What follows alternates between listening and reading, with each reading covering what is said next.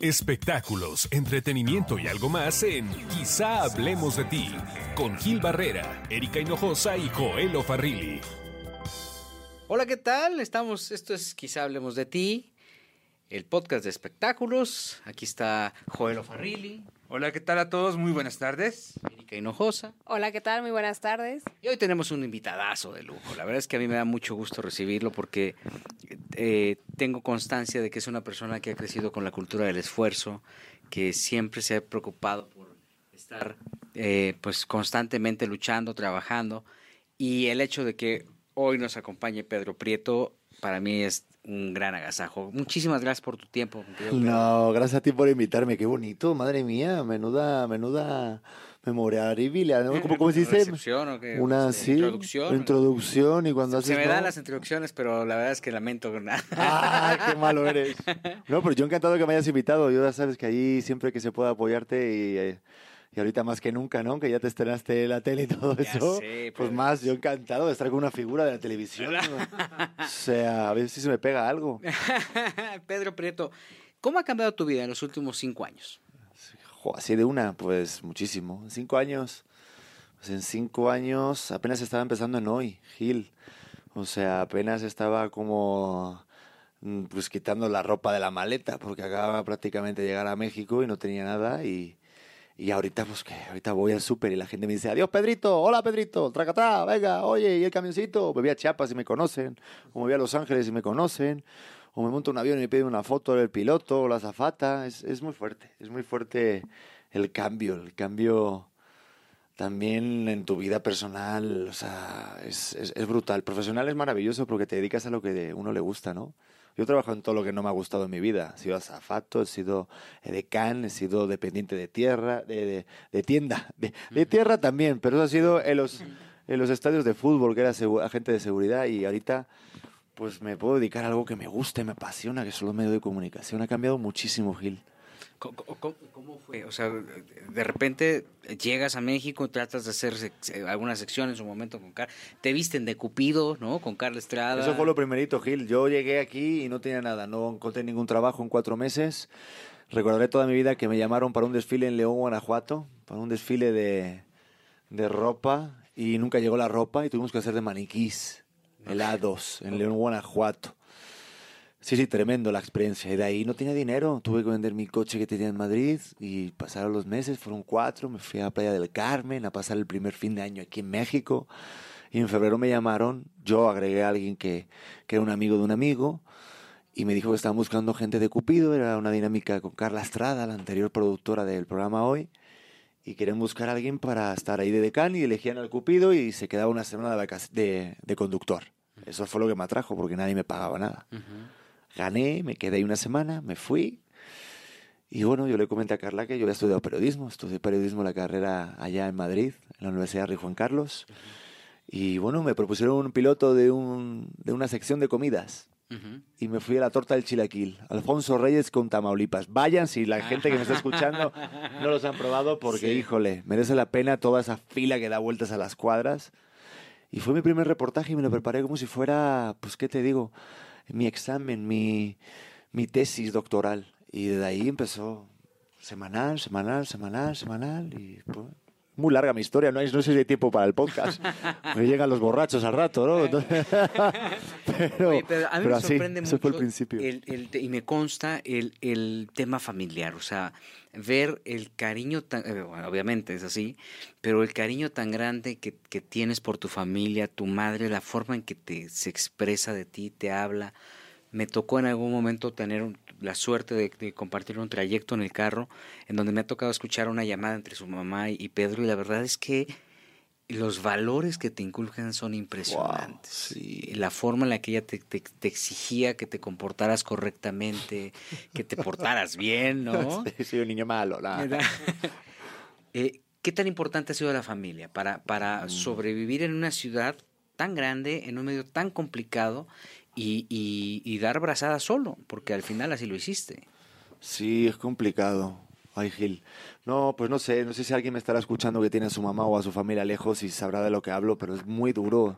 Es muy duro tener a los tuyos bastante lejos. Las redes sociales se acercan a ratitos y puedes, pues, digamos, parchear esa falta de cariño familiar con una videollamada, pero es muy complicado. Y ellos son yo digo mi madre porque es la cabeza de la familia, la representante, ¿no? Hazte cuenta que es la titular del elenco base, ella es la titular, obviamente, y ella es la que siempre está al pie del cañón y atenta a todos mis movimientos. Solo envié mi columna y me dice, muy bien escrito, muy bien esto. Eso también, hijo.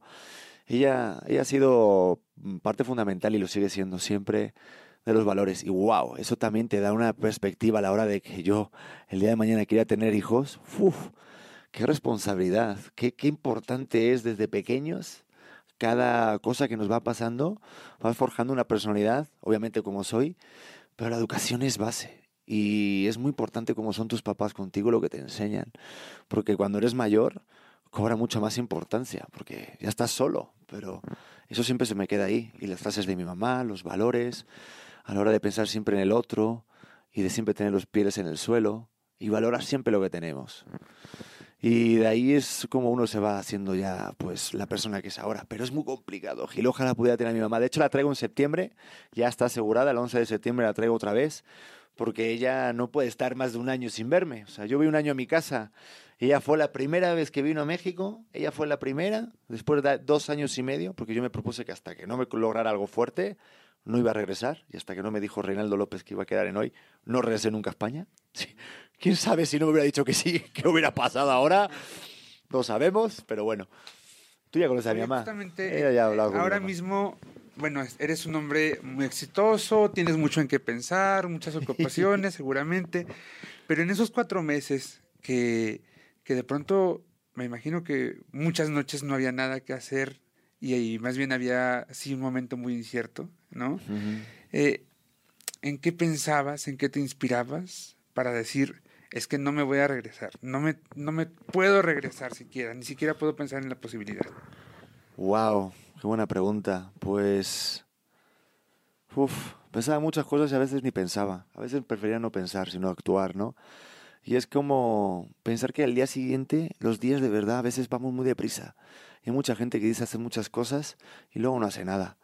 Y la cosa es que realmente te acerque un poquito más, o sea, moverte no hace falta ni que te, o sea, no hablo físicamente, hasta laboralmente, tú que leas, que te enriquezcas, tenés curiosidad. Yo me tuve que empapar de todo el mundo del espectáculo en hoy o del mundo de México, leer sobre historia, sobre comida. Entonces intentaba como pasar esos ratos con ese tipo de, de productividad, ¿no? Intentar sentirme productivo. Pero sobre todo tener fe. Joder, tener mucha fe. Soñar con eso. Soñarlo. Soñar fuerte. ¿Nunca perdiste la fe? Pues bueno, hay momentos, la verdad que sería innegable decir, no, pues siempre he tenido fe, soy positivo por naturaleza, todo pasa por algo. Pues no, también hay momentos en los que dices, pues chinga tú, ¿no? Hay alguien por ahí. Y te da coraje y insultas y te enojas contigo mismo, con el qué pasará y por qué estás aquí, por qué no tienes para comer. Y yo me la pasaba en, en esa época en, una, en, un, en un departamento con modelos. Yo venía con una agencia de modelos y actores de publicidad y me la pasaba con ocho personas en un departamento que era para dos. Entonces, muy complicado, pero moverme. O sea, desfilaba los jueves en Don Quintín, en un lugar ahí en la Condesa, ganaba mil pesos y eso me daba para comer. De ahí, pues, peceros. De ahí, pues, moverme de alguna manera en la que gastaba menos ya te digo, vender un carro, que fue el que me compró mi tía abuela, que me, la verdad que, que en paz descanse y que me dio la oportunidad de poder vivir un año de esa manera. Porque después estaba en hoy haciendo reportajes, pero no vivía de eso. No vivía de eso. Entrenaba a un chico por las noches, perdón. Trabajaba por las mañanas, hacía decanías, Dios sabe dónde, o sea, de todo tipo. Era para subsistir. Espectáculos, entretenimiento y algo más en Quizá hablemos de ti con Gil Barrera, Erika Hinojosa y Joel Farrilli. ¿Y cómo le has hecho para mantener los pies sobre la tierra? Porque de la noche a la mañana tu vida cambió. De la noche a la mañana ya te reconocen en la calle, ya te piden una foto, ya te detienen, te piden la selfie, que el autógrafo. ¿Cómo? Pues teniendo amigos como Gil. Gil me devuelve mucho las tierras, a la tierra. Pues teniendo, y eso es verdad, ¿eh? Teniendo buenos amigos. Gente que realmente está contigo por lo que eres, no por lo que aparentas Porque, mira, yo soy muy admirador de Elvis Presley y él decía una cosa, que es muy difícil estar a la altura de la imagen que proyectas. Y es cierto, la gente se cree que siempre estás feliz, estás bien, que eres perfecto. Y no. Y eso a veces te hace volver a la, tierra. Porque es que estas redes sociales te idealizan, te creen perfecto, te creen feliz, te creen con buen cuerpo, te creen que, se, se creen que siempre has tenido esta boca blanca, con buenos dientotes o una cara y un cabello maravilloso. Y no, de hecho hace poquito en una sección bien bonita en el programa hoy que se llama Corazón Abierto, yo conté pues una enfermedad que tuve con 12 años, mi experiencia llegando a México, otras cosas personales que te hacen pues realmente vivir la vida como es. Nosotros somos unos afortunados, yo me, yo me considero un afortunado, pero teniendo buenos amigos y la familia cerca y saber escuchar, no oír, escuchar porque oír hay mucho ruido, la gente te, va a halagar siempre a los que les interesa y a los que mm, les quieran hacerte daño te van a odiar. Entonces saber escuchar a los que debes de escuchar, no oír por oír. A mí me, me sorprende mucho, sí, este equilibrio que tienes emocional eh, con, con todas las tentaciones que tiene la fama, porque al final la fama tiene, es, decía Al Pacino, ¿no? Que el, ego es su pecado favorito, o la vanidad es el, mejor de sus pecados, ¿no? Del diablo. Eh, ¿Cómo se le hace para darle la vuelta a esto? Porque también me consta, eres un tipo muy sano, Pedro. O sea, las tentaciones deben estar enfrente con mujeres casadas, con mujeres no casadas, ¿no? Con este, las drogas, ¿no? ¿Cómo, se puede generar, tener muy claro ese rechazo o ese respeto de quien lo hace? Ahorita que, que me haces esta pregunta me recuerda la, respuesta de la mejor forma de evitar las tentaciones es caer en ella. Exacto. ¿No? Esa es la mejor manera. Exacto. Caes en ella y ya, ya está, ya está, ya estuvo. Pues obviamente sabiendo lo que quieres. Es que depende de lo que quieras. Hay, dos, hay dos caminos, hay dos caminos. Hay el camino de la fama y el camino del spotlight y la forma de cómo te ve la gente. Y la otra, el otro camino que es porque, porque quieres hacer esto porque sientes pasión, porque te gusta y porque quieres dejar algo a los demás. Yo, yo digo una cosa, y lo digo en mis conferencias, es saber qué es lo que quieres hacer, qué es lo que te apasiona y qué das a los demás. De esa manera te intentas evitar otras cosas, porque si no te has sacado tu objetivo, es que da igual. La gente se cree que es diversión, que puedes eh, un poquito, pues, regocijarte, ¿no? En tu ego, porque sabes que la gente te va a tratar bien, te pueden invitar a restaurantes caros. Lo que bien dices, Gil, te pueden venir chicas casadas, te pueden venir mujeres que, que te pueden ofrecer cosas simplemente por lo que te digo, porque como trabajas en la tele o este tipo de cosas, pero sabiendo identificar eso y saber lo que quieres, si quieres eso, hay gente que lo quiere, yo he conocido gente así, ok, pero a mí lo que me mantiene mucho para evitar ese tipo de cosas es saber por qué estoy aquí y el sacrificio que estoy haciendo. Obviamente no te voy a decir que no me he divertido, o me he ido a Cocobongo, a Cancún, que sí me he ido, pero hay maneras y maneras de divertirse. A mí no me hace falta tomar alcohol o tomar drogas para divertirme. Yo es teniendo una buena compañía, un buen lugar y saber disfrutar el momento, ¿no? Pero saber que mi sacrificio es estar tan lejos de mi familia, y dejar ahí tanto, ahí hay tantos momentos. Se acaba de jubilar mi papá, mi, mi, hermana se fue a mudar con su novio, mi hermana tiene problemas a veces que no le llega el sueldo. El no estar en momentos, o mi, a mi madre la operaron hace poquito de un tumorcito que tuvo. Esos momentos, no estar ahí, dices, tiene que, tengo que hacer algo que merezca la pena, que me dé más calidad de vida a mí y a los míos.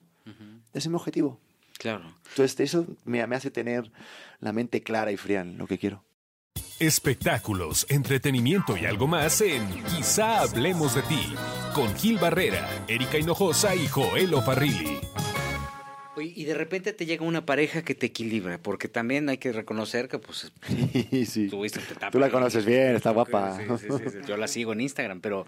Ya vi tus likes, eh, Gil. Tampoco te, tampoco te columpies tanto. tampoco, tampoco que tantos likes, ¿no? Yo te doy muchos likes también a ti, pero cuando estás con ella, ¿no? ¿Cómo te llega el amor? Uh. Porque te pegó fuertísimo. Bueno, y tú me conoces de antes, tú me conoces que lo pasé mal. Yo salí de una relación bien aguas con, con las puertorriqueñas. Sí, yo salí y chuca. No, no, la verdad que no, no por las puertorriqueñas que luego escribe Pedro, no sé qué. No. O sea, dio que fue una, una, una relación bien tormentosa en su momento. Y yo estuve un año de mi vida solo. Estuve un año solito. Estuve un año solo. Gil me conoció en esa época. Luego ya estuve solo.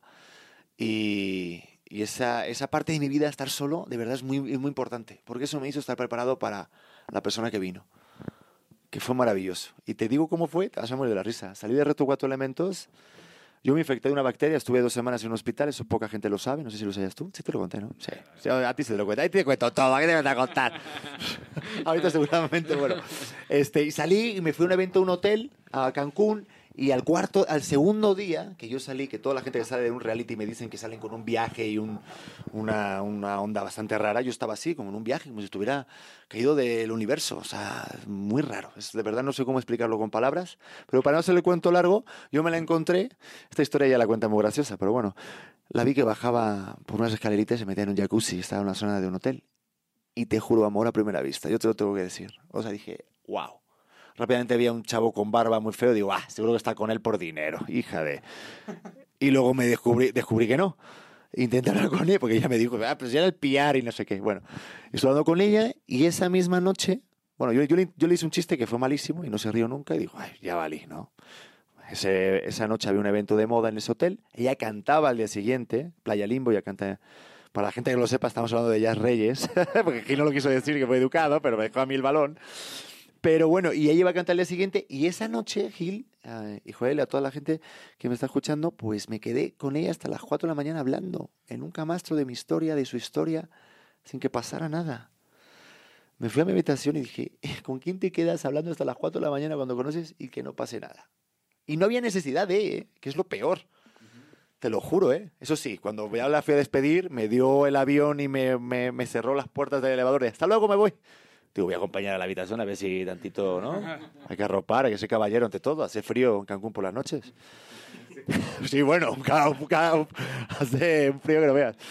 Y nada, y nos quedamos así, luego el día siguiente pues nos besamos y demás, y te tengo que decir que a las dos semanas me llamaron, bueno, fuimos otra vez a Cancún, la invité, me llamaron para conducir los castings de la segunda temporada junto con Montserrat, se lo dije a ella, le dije, oye, tengo que tal, se quedó en el hotel bastante tiempo sola, y dije, ¿quién hace esto? Y dije, ¿qué estoy haciendo con mi vida? La quiero. La, la, o sea, yo ya sabía que la amaba, pero no se había dicho. Y le pedí que fuera mi novia en dos semanas. Lo tenía claro. Nunca lo he tenido así de claro en mi vida. Y hasta la fecha, tenemos un año y tres meses ya. Oye, pero además ha sido un año un tanto divertido porque me platicabas el otro día que eh, el contraste que hay pues entre sus personalidades, ¿no? Y ah, eso creo que lo ha hecho como bien divertido para ustedes. Sí, es lo mejor. Cuando encuentras a alguien que es igual que tú, uff, Dios mío, arde Troya, el fuego, la pasión.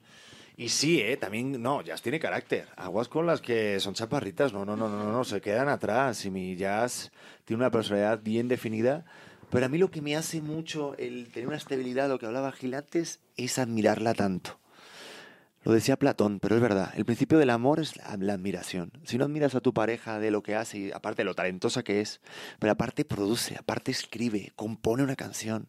Tenemos un piano en casa porque apenas al mes y medio o dos meses estamos viviendo juntos. Sí, una locura, ¿eh? De verdad que nunca lo he hecho, pero va todo bien. O sea, y, tener es una, una, persona a tu lado que la admires tanto. O sea, es que el otro día le digo, ¿qué me dijo? Ah, me enseñó una canción que todavía no se ha leído, ¿vale?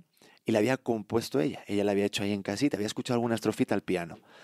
Y yo llegaba bien contento de haberla dicho que había hecho un vivo en el camioncito muy chido. Y digo, joder, digo, ¿con qué cara me quedo yo de decir qué buena transmisión he hecho? Y ella acaba de hacer una obra de arte, una canción, y ya imaginándosela en su show en vivo. Digo, joder, que tú eres un artista. O sea, es un artista en todos los ámbitos de la palabra. Y yo digo, pues yo he hecho un buen vivo. O sea, yo me quedo corto, soy una mierda a su lado también has comentado tus deseos de ser padre, de agrandar la familia. Bueno, agrandarla, crearla. que yo sepa reconocido. No, bueno, de... Pues sí, no, pues es que, mira, pues me, me, me, pasa algo. A mí me encantan los niños desde pequeñito, ¿eh? Me encantan, siempre ha, sido mi, mi, cosa. O sea, yo, yo, yo convivo. Yo soy un niño, soy un niño grande. Gil me conoce muy bien y, y no quiero nunca dejarlo. Pero es que, wow, mira, solamente de pensarlo Creo que un día lo hablé con Gil, porque Gil es padre. Y es que los que son padres no pueden describir con palabras lo que se siente. Y aparte hacerlo con alguien que amas, wow. Y, y, y sí, me, me, me, apetece mucho. Ya las canas me están creando ya ese reloj biológico del hombre. No sé, pero es que también estoy en un momento de mi vida muy frenético a la hora laboralmente, también ella, pero a mí ya sí me apetece. De hecho, me, me, apetece más una niña, la primera. De hecho, ya tengo, hasta tenemos el nombre. O sea, se va a llamar Isabela Prieto Reyes. Ah, mira. Qué fuerte lo que estoy diciendo. Esto no lo he hecho nunca al aire, ¿eh? Oye, pues Esto nadie lo escucha, ¿no? esto es entre las inventadas, ¿no?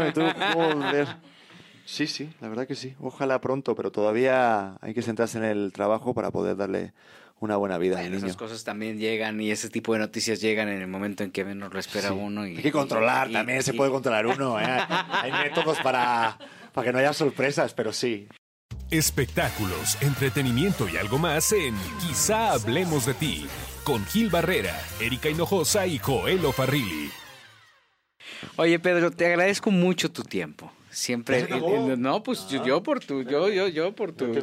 Dale, apúrale, ah, apúrale, apúrale, apúrale, apúrale, minuto más, va. Oye, y a ver. Eh, eh, ¿Sí te ves como papá? O sea, ¿sí te visualizas en. Eh, ¿Qué edad tienes? Yo tengo 32. ¿Y sabes lo que le digo a Jazz? Yo voy a ser un padre de la hostia. Así lo digo, porque al haber tenido. Es que lo más bonito de verdad es como, como pensar lo que quieres que sea tu hijo, ¿sabes? En, darle lo mejor. Y, las herramientas que me han dado mis papás, junto a lo que también les dio los papás de jazz, y mezclar dos formas de punto de vista, ¿sabes? De educación y tradición, está bien bonito. Yo siempre he querido, mi sueño era, porque siempre cuando iba a la escuela decía, no, mi papá es de tal, de tal país y mi mamá no sé qué. Y yo decía, pues mi padre es español y mi madre es española. Pues tan tan.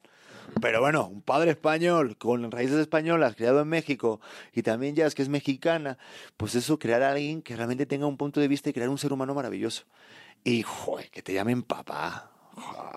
Y no, y sobre todo, yo esto, esto, es algo personal, ¿eh? Yo siempre pienso cuando estás con alguien, yo lo imagino así, porque para mí es un, es un motivo, un goal, una razón de estar aquí en la vida, tener una descendencia, dejar algo a los demás, ¿no? Una nueva generación y estar con alguien con la que te imaginas que sea la mamá de tus hijos.